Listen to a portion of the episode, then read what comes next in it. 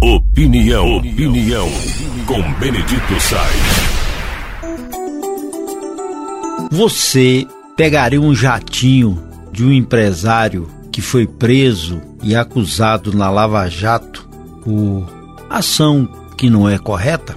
Pois é, aliás do presidente eleito Luiz Inácio Lula da Silva, reconhece desgaste com favores de empresários aceitos pelo petista após as eleições, mas sai em defesa do presidente eleito sob a alegação de que não há desvio ético nem ilegalidade jurídica. Mas é um constrangimento, né? E o constrangimento é exposto pela necessidade de ter que dar explicações públicas e pelas críticas de opositores, embora auxiliares de Lula digam ser uma crise artificial. Mas a fonte de desconforto está na viagem de Lula à COP27 lá no Egito, no jato do empresário José Serepieri Filho, conhecido como Júnior, fundador da Qualicorp e dono da Que Saúde. O petista embarcou segunda-feira, dia 14, para participar da conferência da ONU sobre mudanças climáticas. E esse José Serepieri chegou a ser preso em 2020 pela Operação Lava Jato numa investigação sobre o suposto Caixa 2 para a campanha do José Serra, ao Senado lá em São Paulo, isso em 2014. Aí ele foi preso por alguns dias pela Polícia Federal nessa investigação sobre financiamento ilegais de campanhas. Aí ele pagou a multa de 200 milhões de reais, pagou a multa de 200 milhões de reais, fez delação premiada, que é um reconhecimento dos malfeitos, né? E esse documento não se tornou público, informa aqui o articulista Hélio Gasperi do jornal Folha de São Paulo. E aí, boas, né? Pagar 200 milhões de multa. Uma viagem dessa no jatinho custa um milhão a dois milhões, que é um jatinho que pode ter condições de viajar direto com 12 pessoas a bordo, então, tranquilo, mas causou esse mal-estar. Enquanto isso, discute-se se a PEC, que é a proposta de emenda à Constituição da transição, vai tirar ou não 175 bilhões de reais em despesas previstas para o Bolsa Família para tirar do teto de gasto, para tirar esse recurso do teto de gasto. Não pode gastar. Se é por um ano, quatro anos, essa é a discussão.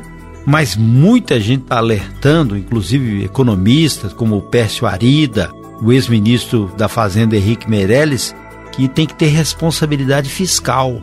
Porque sem uma âncora fiscal, o teto vai ficar livre, vão gastar a mais e depois pode o Brasil cair numa recessão. Então o assunto é sério e não se pode trazer erros do passado para aplicá-los no presente e que a história do passado mostrou-se muito terrível. Você não pode fechar os olhos para isso.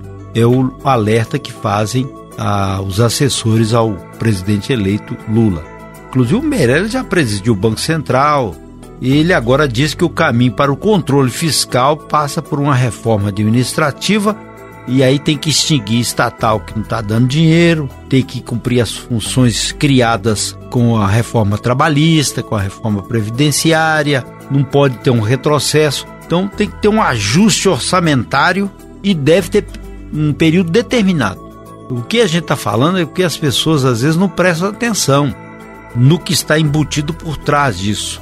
Essa viagem do Lula, por exemplo, ao Egito é mais porque ele mostra-se lá, entendeu? Mostra a importância, é um, um, um aceno político. Se vai trazer benefício, dificilmente. Nem do cargo ele está investido ainda. Mas é um jogo de cena importante no cenário político.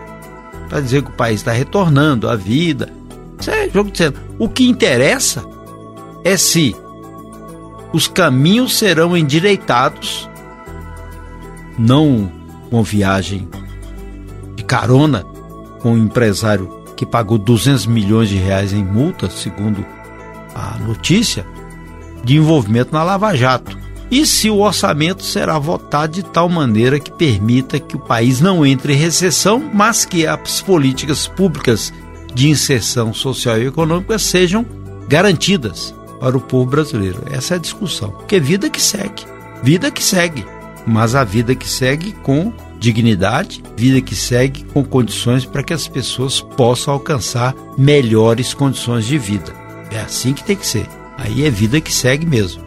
Mas erro do passado não se repete e ao mesmo tempo aprende-se com o passado para que o futuro seja melhor.